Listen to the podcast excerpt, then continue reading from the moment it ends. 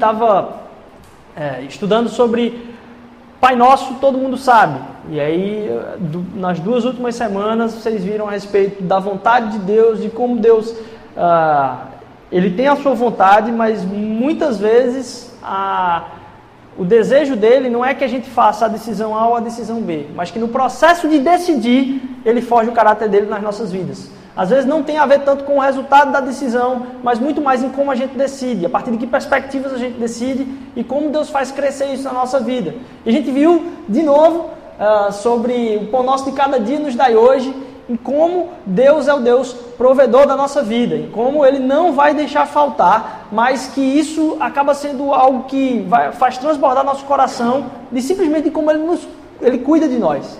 E a gente passou por esses dois.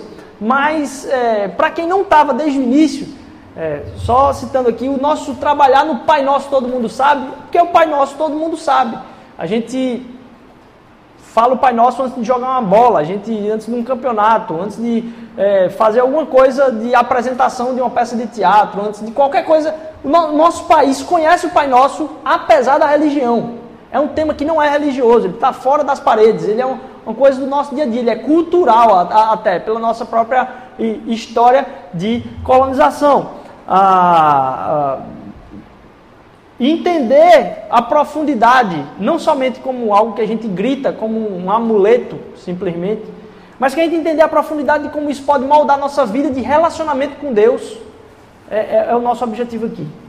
A gente entender o Pai Nosso, que todo mundo sabe, numa perspectiva mais profunda e como oração, especificamente, o Pai Nosso pode mudar nossas vidas. Como se a gente repetisse o Pai Nosso todo dia, pensando sobre o que a gente estava falando, Deus ia cada vez mais revelando sua natureza na nossa vida, é, e às vezes a gente deixa passar muitos trechos da Bíblia como simplesmente amuletos, e esse é um deles. Como a oração nos transforma. E aí eu aproveito para te encorajar de novo. A, tá, a gente está vendo uma outra série dentro do pequeno grupo, paralela a essa, sobre oração, que é Orando a Bíblia. E a gente tem aprendido como os salmos são uma fonte é, muito boa assim para a gente. É uma fonte muito massa da gente poder é, entender como é que a gente pode orar com menos dificuldade. Porque a gente sabe que muita gente, eu, talvez a maioria das pessoas, tem dificuldade de concentração, dificuldade de manter concentrado na ansiedade, o foco, na hora de entender como é que eu converso com Deus. E a gente lê a palavra de Deus e poder orar aquilo que a própria palavra de Deus já nos diz, tem sido muito bom. A gente tem aprendido isso nos pequenos grupos e uh, a gente tem até uma tabelinha que a gente tem acompanhado dos salmos, em como a gente pode ter a facilidade de não perder nem tempo escolhendo qual salmo que vai orar. Então, coisas simples que durante nosso dia disse, não, o tempo que eu ia gastar aqui escolhendo que trecho da Bíblia eu vou orar, não, tem uma tabelinha aqui que você pode escolher desses, desses versículos aqui, desses capítulos aqui, para facilitar teu tempo de oração. A gente quer muito que a, comunidade passe por esse tempo de aprofundar de oração. E hoje a gente vai ver sobre uh, um trecho que eu acho que é crucial, difícil e central da, da oração. Eu não sei se está com o texto aí, é, mas a gente vai ler de novo. Mas está lá em Mateus 6, a partir do versículo 6. Mas tu, quando orares, entra no teu aposento e fechando a tua porta, ora a teu pai que está em secreto, e teu pai que vem em secreto te recompensará publicamente. E orando, não uses de vãs repetições. A gente já viu aqui. Não é que não use de repetições. Ou seja, se a gente repetisse isso aí, não tem problema. A questão são as vãs repetições. Como gentios que pensam que por muito falarem serão ouvidos. Não vos assemelheis, pois, a eles, porque vosso Pai sabe o que vos é necessário, antes de vos lhe pedirdes. Portanto, vós orareis assim: Pai nosso que está nos céus, santificado seja o teu nome, venha a nós o teu reino, seja feita a tua vontade, assim na terra como no céu. Pão nosso de cada dia nos dá hoje, e perdoa-nos nossas dívidas, assim como nós perdoamos os nossos devedores. E não nos conduzes à tentação, mas livra-nos do mal, porque o teu reino, poder e glória para sempre. Amém. Não não não nos deixa deixar de perdoar. É interessante, é, nos perdoa como a gente perdoa. Nos perdoa como a gente tem perdoado aqueles que têm dívidas conosco. Em algumas uh, traduções vai dizer uh, que perdoa a gente como a gente não leva em conta as ofensas dos outros. Não leve nossas ofensas em conta, assim como a gente não leva as ofensas dos outros. É interessante ver, e eu não sei se você está com a Bíblia aí, se você tiver, eu vou pedir que você acompanhe comigo a sequência desse texto, para entender o quão central é essa parte da oração. E não é uma mera frase que está lá no meio. Lá em Mateus 6, Mateus capítulo 6, no versículo 14, assim que ele termina a oração, o único comentário que ele faz a respeito da oração é o quê? Pois, se perdoarem as ofensas uns dos outros, o Pai Celestial também lhes perdoará. Mas se não perdoarem as ofensas uns dos outros, o Pai Celestial não lhes perdoará as ofensas. A oração foi justificada só por isso. É como se ele desse oração e isso fosse o processo, o meio em que a oração se desenvolve. Porque foi o único comentário que ele fez a respeito da própria oração. E porque para nós é tão difícil seguir esse trecho. É muito bom dizer, por nosso de cada dia nos dai hoje. É muito bom dizer, venha o teu reino. É muito bom dizer, eu queria tua vontade para mim. Mas esse trecho aí é ele cutuca a gente. Perdoai nossas ofensas assim como nós perdoamos a quem nos tem ofendido. E ele diz: ó, se não acontecer isso aqui, parece que não vai fluir o negócio. Se a gente for lá em Salmo, quem quiser acompanhar, fique à vontade. Salmo 103. Salmo capítulo 103, versículo de 8 a 12 vai dizer o seguinte, Salmo 103, versículos de, 11 a, de 8 a 12. O Senhor é compassivo e misericordioso, muito paciente e cheio de amor. Não acusa sem cessar, nem fica ressentido para sempre. Não nos trata conforme os nossos pecados, nem nos retribui conforme as nossas iniquidades. Pois como os céus se elevam acima da terra, assim grande é o seu amor para com os que o temem. E como o Oriente está longe do Ocidente, assim ele afasta para longe de nós as nossas transgressões. É a única explicação de Jesus, mas revela um pouco da natureza de Deus. Esse é o Deus que é misericordioso conosco. Como é que a gente vai entender da misericórdia de Deus e entender da própria, de quem Ele mesmo é, se a gente não estiver passando por esse processo de ser cada vez mais misericordioso? E uh, mais à frente a gente vai ver que assim, o quanto isso é essencial. A gente não vai tratar hoje do, do quanto a gente deixa as coisas essenciais de lado, mas eh, mais para frente a gente vai falar um pouquinho mais disso. Mas é interessante como parece que Jesus diz, ó, isso é obrigatório. Isso aqui é obrigatório, não é uma questão de ah, se eu conseguir fazer. Não, você vai ter de conseguir fazer. Para entender da natureza de Deus, você vai ter de conseguir fazer. E você pensa, poxa, é difícil, cara. Perdoar todo mundo assim mesmo. É desse jeito mesmo. E às vezes a gente fica arrudeando, como a gente diz aqui em Pernambuco, arrudeando bem muito, em um bocado de assunto a respeito da palavra de Deus, e deixa de fazer aquilo que é o essencial. A gente esquece das coisas que são essenciais e investe muita coisa. A gente investe em vir para a igreja. A gente investe é, em, em, em, às vezes, ler um trechinho lá da Bíblia, em deixar a Bíblia aberta em, em algum trecho lá da, do Salmo. Mas Jesus diz: olha, se vocês não perdoarem, vocês não estão entendendo sobre o que eu vim falar. Se vocês não perdoarem, vocês não estão entendendo. E ele quer forjar o caráter de Cristo mesmo em nós. A estratégia do diabo é menosprezar relacionamentos. O diabo gosta que a gente menospreze relacionamentos. Então o que, é que acontece? Você começa a colocar um bocado de desejos seus no altar de Deus, e em muitos casos Deus responde esses desejos, Muitas coisas são motivo para você agradecer a Deus. Sua vida está de um jeito fantástico, mas quando você chega em casa, acontece um inferno. Porque os relacionamentos não estão estáveis. Não adianta ter todas as condições do mundo favoráveis se os relacionamentos estão num caminho de destruição. O objetivo de Satanás é destruir a sua vida. Mas o caminho que ele utiliza para isso é que você menospreze a importância dos relacionamentos.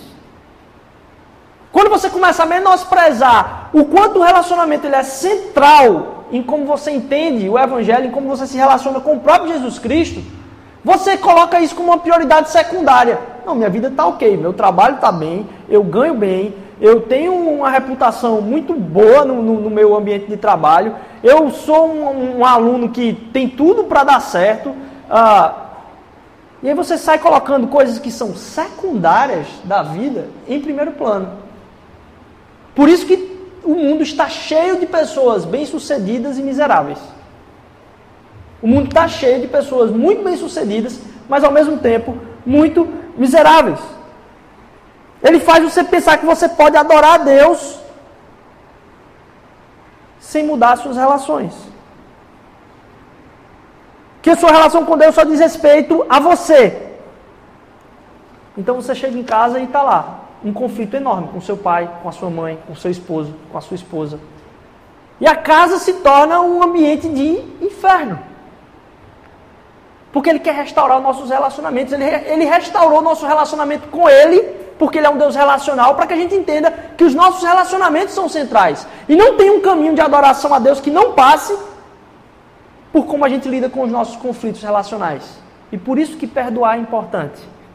Porque ele diz, ó, a minha relação com você, a forma como você vai entender que eu te perdoo é a forma como você perdoa as outras pessoas. Que frase dura. Ele o diabo faz com que tudo fique bem. E a casa, horrível. O trabalho, horrível. Você é promovido. Mas o ambiente de trabalho para o qual você foi promovido quebra todo o desejo que você tem de estar ali. Por isso que até eu não vou entrar tanto, porque não é especificamente a área para a qual eu fui chamado para falar hoje, mas é por isso que o suicídio tem tanto a ver com a rejeição, com a justificativa de não aceitação, com o desejo de mostrar-se que não foi aceito, com o desprezo. Por isso que tem muitas pessoas famosas miseráveis por se sentirem inseguras quanto aos relacionamentos e como são enxergadas as suas imagens. Nossa segurança de identidade não está em como as pessoas vão nos aceitar. Nossa segurança de identidade está em que Cristo já nos aceitou. E eu posso buscar um relacionamento com Ele. E por isso eu não preciso mais tanto da aceitação das outras pessoas. Porque minha identidade não está no que elas pensam a respeito de mim, mas no que Cristo já fez pela minha vida e quem eu sou nele. Então, quando eu começo, não é, isso não é uma coisa que, ah, tá bom, Rodrigo, entendi, é assim. Não, esse é o caminho pelo qual a gente vai ter nossa identidade cada vez mais firmada, meditando em como Cristo resolve o nosso problema de aceitação e rejeição no mundo. Quanto mais a gente entende o amor de Cristo e como a gente aceita em Deus, o que ele fez por nós, isso vai liberando nossas ansiedades de como a gente é visto pelo mundo e vai deixando a gente mais livre. A gente vai falar um pouquinho mais sobre isso. Nossa insegurança gera, ah, de alguma forma, um tribunal na nossa cabeça. Você já viu como ah, essa questão de ser ofendido por, pelas pessoas em situações de insegurança, como a nossa cabeça cria um tribunal, ela gera na cabeça da gente um, uma questão que parece que é infindável. Alguém te ofendeu, e aí depois você fica lá pensando o com a quantidade de acusações que você consegue ir colocando na mesa. E aí a sua cabeça vai formando. E daqui a pouco você para, daqui a pouco você volta de novo para o assunto na sua cabeça e vai dizendo, mas ela está muito errada. Aquela pessoa não presta. Aquilo ali que ela fez é. Eu não sei como é que eu vou conseguir olhar para a cara dela. E aí você vai acumulando um bocado de julgamentos na sua cabeça a respeito daquilo. E às vezes é a respeito da sua própria identidade. Eu não vou conseguir. Eu sou mesmo um fracassado. Eu não sei como é que eu vou ter algum valor na vida para as pessoas. Toda vez que sua cabeça começar com um tribunal, onde você fica debatendo, como num julgamento, em acusações a respeito de algum tipo de assunto, Entenda, a primeira coisa, você está inseguro. E você precisa de pessoas para compartilhar a sua insegurança. Porque nos assuntos que estão resolvidos na nossa cabeça, esse tribunal some. Você quer chocolate. O que gera o tribunal é a sua dieta. Mas a sua vontade de chocolate não tem, não tem perigo, está resolvida. É um assunto feito. Agora, quando você começa a duvidar a respeito dos seus próprios pensamentos, eles começam a se tornar cada vez mais perigosos. Porque eles começam a remoer o tempo todo. E quando a gente se torna inseguro, a insegurança é um caminho para que a gente abra esse tribunal. E por isso que quando a gente é ofendido, é difícil largar o pensamento. Porque esse tribunal está aberto o tempo todo. Aí a gente está ali, acumulando acusação. Mas não pode. E aí você vai como se fosse uma outra audiência, né? um outro dia lá de. Você vai criando uma bola de neve dentro da sua cabeça que não para. Muito cuidado com esse tipo de pensamento. Sobre os nossos fracassos, de perdoarmos a nós mesmos, e sobre as nossas desavenças, sobre perdoarmos as outras pessoas. E é interessante porque a gente acaba se tornando gente ofendida muito facilmente. E muitas vezes é fruto de mau testemunho é, você observar pessoas que são cristãs que estão por aí pelo mundo ofendidas o tempo todo. Porque, na verdade, cada vez mais que a gente entende o caráter de Cristo, as ofensas começam a nos atingir cada vez menos. A gente passa a ser muito menos ofendido pelas coisas. Não é que a gente não vai se ofender, a gente passa a se ofender cada vez menos. E às vezes, você tem curto, eu queria que você pensasse sobre isso um pouquinho. Às vezes você tem curtos períodos de alegria sua vida está em alegria assim o tempo todo. Você tem curtos períodos de alegria porque você se ofende muito facilmente. Porque você se ofende com uma facilidade tremenda, a alegria deixa de ser constante. Porque ela rouba esse tipo de alegria da sua vida. E depois que a gente entende a cruz, a gente entende um, um, processo que se torna diferente. Porque numa ofensa tem a pessoa que é ofendida e a pessoa que ofendeu. Às vezes acontece até que as duas ocupam os mesmos lugares aí, ofendido e ofensor. Né? Porque a gente começa a falar uma palavra um para o outro e na maioria das vezes nos conflitos, principalmente conjugais, tem todo mundo ofendido e, e, e o cara que ofende também. É, mas uh, é interessante ver, e eu, eu queria ver se eu conseguia não é, fazer perder esse pensamento aqui, é que a pessoa que é vítima, através da palavra de Deus e através de entender cada vez mais a cruz, ela é quem tem a revelação. A pessoa que é vítima, ou melhor, a pessoa que é ofendida, ela tem a revelação. Que revelação? Como assim, Rodrigo? Que linguagem mística é essa aí? A revelação da realidade. Porque a pessoa que é ofendida, ela conseguiu perceber onde está o erro na situação muito claramente. Então a pessoa que foi ofendida, ela tem a revelação da verdade a respeito da realidade. E como é impressionante que nós, enquanto ofendidos, ficamos esperando que os ofensores sejam quem resolva a situação. Como é que quem não tem a revelação vai resolver uma situação? Como é que quem não está enxergando nada vai conseguir resolver alguma situação? Quando a gente recebe essa revelação de que tem algo errado, nós somos chamados a resolver a situação. No reino de Deus é diferente. É custoso, mas é assim que acontece. Como é que a gente espera que Deus mostrou um, uma realidade de, de salvação de algum caso? E ele diz, como assim? Realidade de salvação. Você pensa, aquela pessoa devia fazer isso, isso, isso isso para resolver essa situação comigo. Eu digo, pronto, Deus revelou. Vá lá, mas não, a gente fica esperando que a outra pessoa que não teve essa revelação venha resolver a situação. Quando Deus mostra o, que você está no lado certo, Ele gera em você o chamado de resolver a situação. Porque quem está do lado errado está cego. Como é que a gente vai esperar que o, o que não está enxergando a situação resolva ela? Deus nos chama há um caminho de mostrar a salvação da situação através até mesmo da ofensa. E foi assim com Jesus Cristo. A vítima foi quem gerou a revelação da salvação. Quando a gente entende como Cristo nos salvou, a gente começa a agir da mesma forma. E enquanto ofendidos, a gente é que vai dentro da situação resolver o conflito através do perdão ao qual somos chamados a fazer.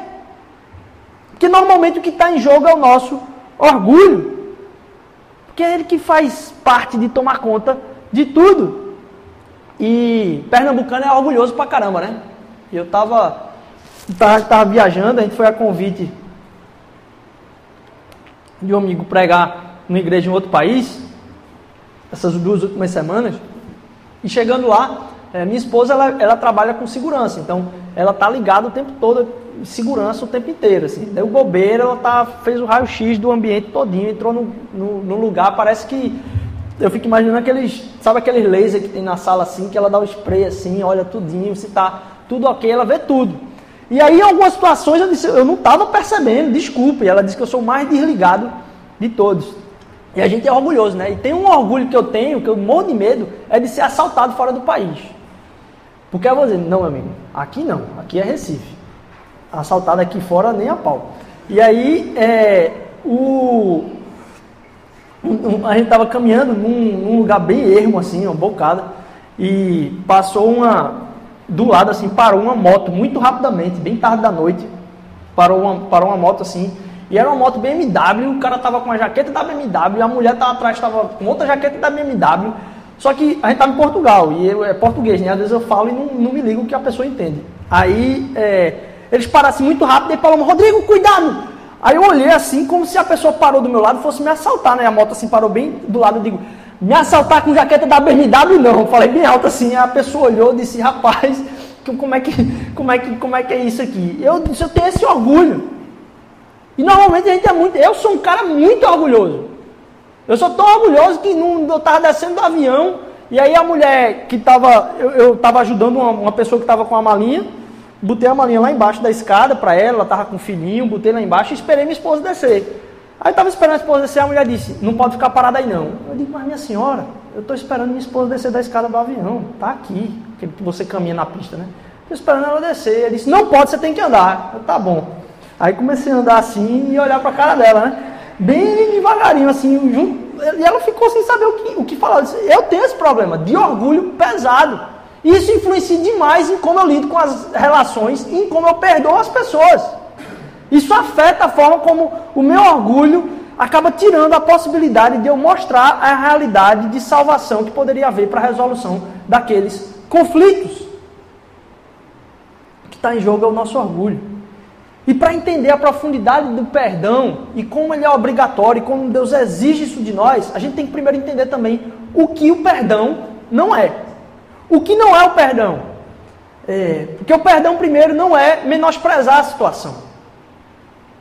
Não é simplesmente dizer, ah, eu vou trazer alguns aqui, talvez depois a gente faça um dia só para se aprofundar nisso, no que o perdão não é. Mas uma das coisas que o perdão não é, é menosprezar a situação. Ah, não foi nada não. Isso aí, o que, que é isso? Não, custou. Foi sim, é um negócio que foi pesado, machucou.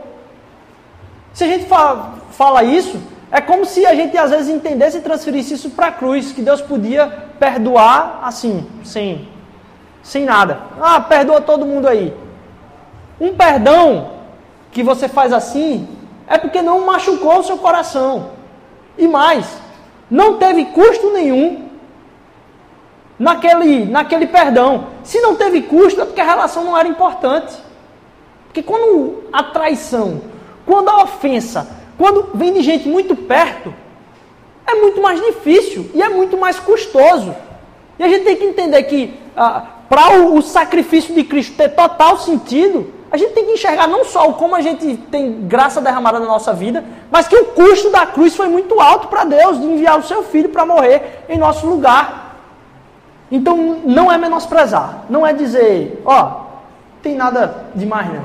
Não, não é isso. Isso não é perdão. Mas também não é afirmar aquilo. Quantas pessoas usando uma tradução ou uma interpretação péssima da Bíblia, a gente vai falar um pouquinho mais disso, inclusive no Clube Love. É, como ah, algumas pessoas, principalmente é, dentro do, do, casamento, usam a questão da submissão feminina para fundamentar erros que os homens cometem dentro, dentro do casamento. De que ah, a mulher tem que ser liderada pelo homem, e que a submissão da mulher é uma coisa que está na Bíblia, e, e aí o marido toma um bocado de decisão, nada a ver com a palavra de Deus, que não respeita a família, que às vezes. E aí não, ele tem carta branca para isso. Eu digo, não, rapaz, todo mundo aqui está submisso a Deus. E antes de haver a submissão dentro do casamento, a submissão à palavra de Deus e a submissão a Jesus Cristo. Então, se tem alguma coisa dentro de casa que o homem não está fazendo de acordo com a palavra de Deus, a gente é instrumento do Espírito para chamar a atenção dele também, a moldá-lo segundo o caráter de Cristo. E como eu levo essas lapadas dentro de casa? Sou chamado a atenção várias vezes. Não é afirmar ou dar condições que permitam esse caminho, porque a palavra de Deus não faz isso. Mas também não é esquecer, porque não dá para esquecer. Pessoas que foram abusadas, vítimas de coisas horrorosas. Não tem como esquecer. Não vai ser esquecido. É impossível. O perdão, e a gente, se a gente enxergar como Deus se relaciona conosco, é a partir do que a gente vai se relacionar com outra pessoa a partir do que eu vou me relacionar com outra pessoa. Porque quando Cristo perdoou nossos pecados, não é que ele menosprezou, não é simplesmente que ele esqueceu, não é simplesmente que ele intocou e nem que ele validou aquele, aqueles pecados. Não, teve um custo para isso, como a gente falou. O custo da própria vida de Jesus. Mas mais do que isso, ele levou em conta é, essas questões todas, não para jogar para o lado nossos pecados.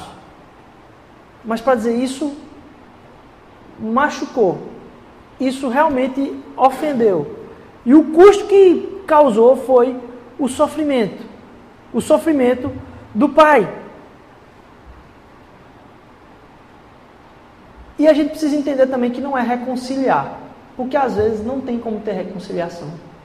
Para perdoar, você só precisa de uma pessoa. Para reconciliar você precisa de duas.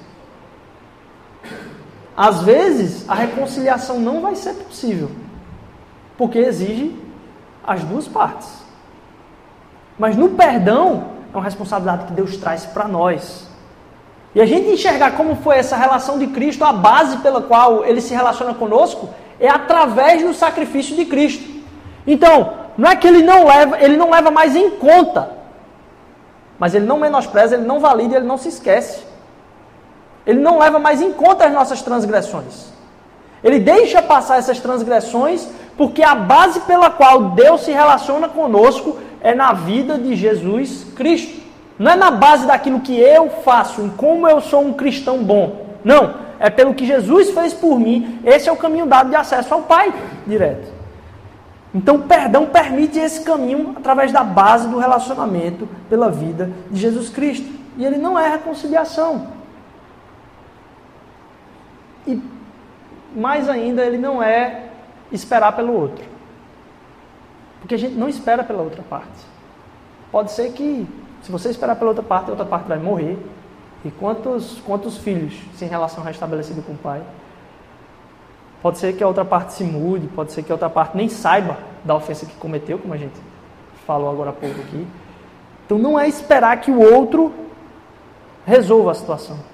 Não, é algo que Deus colocou na nossa mão. Porque às vezes a gente fica com aquele negócio de, ah, eu não, eu não vou mais para o mesmo ambiente de fulaninho, eu já perdoei, mas não vou para o mesmo ambiente mais de fulaninho porque não me faz mais tão bem. Eu disse, rapaz, eu acho que Deus precisa trabalhar mais seu coração.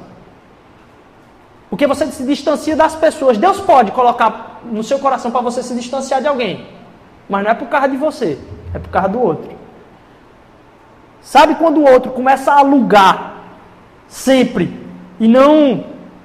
E você vê que você já fez de tudo para poder mudar o caráter dele, dar dica, conversar. E mesmo assim ele começa a, te alugar cada vez mais. Ou importunar cada vez mais. Chega um ponto que Deus diz: Ó, você deve se afastar daquela pessoa para ela entender quem ela é. Não para te livrar do inconveniente de estar perto dela. Esse não é o motivo pelo qual Cristo chamou a gente para ver nossos relacionamentos. Porque a gente é a agente salvador das relações. Então, quando a gente consegue enxergar que uma pessoa está se perdendo e ela não consegue se entender por como a gente está na relação, e muitas vezes você já deve ter passado por isso em como você ajuda muita gente, e a pessoa ah, não leva em conta aquela ajuda, e pior, aquela ajuda às vezes só faz ela se prejudicar cada vez mais. Às vezes em controle financeiro, às vezes em forma como ela enxerga ah, ah, o serviço, você serve demais as pessoas. Então, para evitar um caminho de perdição maior na vida dela, você deixa de fazer, mas não para se safar mas para salvar a vida do outro, não para salvar a sua. Ele quer nos transformar em esbanjadores de misericórdia. Se você não perdoa, você não entendeu o que Deus fez por você e o tipo de relação que vocês têm. E aí a galera da arte aí colocou lá no Insta, quem, quem viu lá a arte lá da, da, das mães, é bem aquilo que saiu lá no Insta da, das mães, né? A mãe, meu filho, você já cuidou disso? Meu filho, você já resolveu isso? Meu filho, você já resolveu isso aí? Cuidado com a hora de voltar, cuidado com isso, cuidado com aquilo. Blá, blá, blá, blá, blá, blá, blá, blá, blá. Te amo. E aí o, o, outro, o outro balãozinho tinha lá. Tchau, mãe. Tchau, mãe. A gente entender a profundidade do que Deus fez por nós é meio esse entendimento do como é esse amor de mãe, de estar preocupado o tempo todo com o outro e muito menos consigo mesmo. Como você quer que Deus esqueça suas transgressões se você fica lembrando a dos outros o tempo inteiro? Como isso pode acontecer? Se a gente não perdoa, a gente não entendeu o relacionamento de Deus conosco, a natureza dele e o seu relacionamento conosco. Ele quer te libertar, inclusive, do seu passado. Porque se, se não é tão, tão forte assim essa questão do perdão, disse, não, nem tudo isso que esse cara está falando aí é verdade, nem tudo isso que a palavra de Deus fala é tão verdadeiro assim. Jesus disse, ó, esse aqui é o caminho, que se você não falar essa frase na oração do Pai Nosso, do fundo do seu coração, você não vai estar tendo um relacionamento com Deus que a oração deveria te proporcionar. Se vocês não perdoarem, vocês não vão ser perdoados, porque você não entendeu o tipo de relação que ele quer ter. Se a palavra é tão estranha nesse aspecto, se não traz tantas consequências como a gente está comentando aqui, por que, que ainda te persegue o que aconteceu lá atrás? Por que, que ainda causa dores? Por que, que ainda machuca? Por que, que ainda corrói? Um pastor um tradicional, é, eu ouvi uma vez essa história, vocês já devem ter escutado, que o próprio significado do perdão, a palavra perdão é o que ela mesmo diz. É uma perda muito grande. É um perdão. Uma perda grande. Um perdão bem grande. Porque é custoso. A gente vai ter que perder alguma coisa. E a gente perde no processo. No perdão a gente acaba perdendo em parte. Mas perde também o peso. Porque a, a, as coisas corroem, a gente não consegue se livrar da história.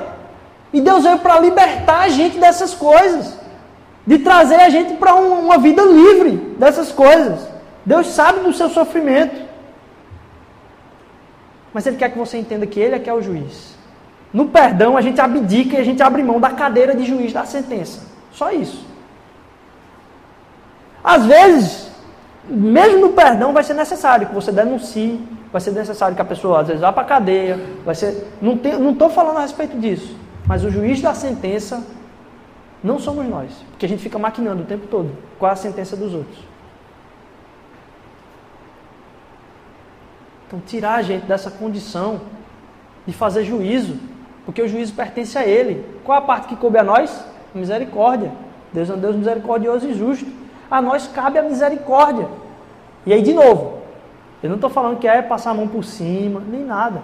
Mas é estar preocupado de se libertar de uma coisa que Deus já libertou a gente. Disse, rapaz, não se preocupa com isso. Eu já tirei esse peso das suas costas. Eu já te aceitei e eu estou dizendo a você: confie, libere, deixe de carregar essas coisas, coloca isso na minha mão. E aí você começa a entender que aquela frase, teu passado te condena, não é mais uma frase que cabe a você. Seu passado não lhe condena mais, porque você não é definido pelo seu passado. Jesus Cristo veio para dizer que você não é definido pelo seu passado. Como é que você quer condenar os outros pelos passados que eles têm? Não tem como a gente fazer isso. Se Deus não fez isso conosco, por que, a gente faz isso com os outros? A gente não pode condenar os outros pelo passado deles. Até porque o teu passado não te condena. Teu passado condenou Jesus. A gente precisa entender cada vez mais isso. Não só o nosso passado não nos condena, como condenou Jesus Cristo. Se a ansiedade, e eu não vou falar aqui sobre isso, se a ansiedade está muito ligada ao futuro, e a gente fica preso no futuro, o remorso e a raiva estão muito ligados ao passado. E a gente fica revezando no que, que a gente está preso. Se no passado com o remorso e com a raiva, ou se no futuro através da ansiedade. Deus quer libertar a gente do futuro e do passado para que a gente viva hoje. No presente, livres, livres. Ele nos libertou. E aí, por último, eu queria encerrar com um pensamento aqui. É, que Deus tem colocado no meu coração e tem ajudado muito assim, a entender como, como acontece a transgressão e a ofensa em relação a Ele. Que Deus não sofre com o seu passado ou com o seu pecado hoje. Os seus pecados não afetam a Deus hoje. Primeiro a gente precisa entender que Deus não é temporal, ele é atemporal. É a primeira coisa que a gente precisa entender. Então, como é que se dá essa ofensa a Deus quando eu peco hoje?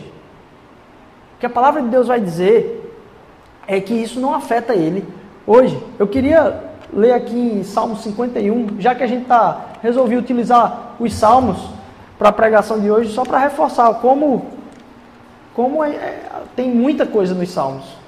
Essas orações são tão profundas. Salmo 51, o versículo de 7 a 14. Eu vou escolher aqui, tem dois trechos, eu vou escolher um deles. Diz o seguinte: Purifica-me com ísopo e ficarei puro. Lava-me e mais branco que a neve eu serei. Faz-me ouvir de novo júbilo de alegria, e os ossos que magaste exultarão. Esconde o teu rosto dos meus pecados e apaga todas as minhas iniquidades. Cria em mim um coração puro, ó Deus, e renova dentro de mim um espírito estável. Nem tires de mim o teu Santo Espírito. Devolve-me a alegria da tua salvação e sustenta-me com o espírito pronto a obedecer. O salmista aqui está fazendo uma confissão. Como é que a gente se dá nas confissões dos nossos pecados, das nossas ofensas a Deus, e como isso o atinge hoje? Não o atinge. Primeiro, Deus é atemporal. E essa perspectiva te liberta. Porque eu começo a entender que a cruz ela se torna eterna. E ao invés de enxergar Deus hoje ao confessar um pecado, como o salmista está fazendo aqui, ao confessar a Deus hoje, eu não imagino mais ele sendo atingido hoje. Mas eu olho lá para trás para a cruz e vejo como atingiu lá atrás. E que já está pago. Está consumado. Quando eu começo a me debruçar diante de Deus, eu começo a confessar a Ele, eu não olho mais para Ele na perspectiva do agora mas eu olho para ele através da cruz de Cristo. E o meu pecado já foi perdoado em Cristo, mas mais, esse pecado que eu cometi hoje feriu a Cristo lá na cruz. E eu começo a imaginar Cristo sendo ferido na cruz pelo meu pecado de hoje. E eu me relaciono com Deus a partir da cruz. Eu começo a entender que os meus pecados foram perdoados. Como é que eu não vou perdoar as pessoas? Como é que eu vou continuar preso às amarras do pecado dos outros, não é nem do, daquilo que você disse que foi você que fez. Não. Você disse que os outros fizeram e você continuou preso às amarras do seu pecado e você continuou preso às amarras dos pecados dos outros. Deus nos libertou para que a gente viva no hoje. Mais do que isso, Deus nos libertou para que a gente pudesse, possa libertar outras pessoas. Libera essas pessoas da sua vida. Não vai fazer diferença. Você não vai conseguir aplicar um juízo a eles. Me diga, se ela for presa, se você colocar é, é, cadeira elétrica, o que for, ela não vai conseguir pagar pelos pecados que ela fez. Não tem nada no mundo que faça ela pagar os pecados que ela fez. Tem nada, nada, nada.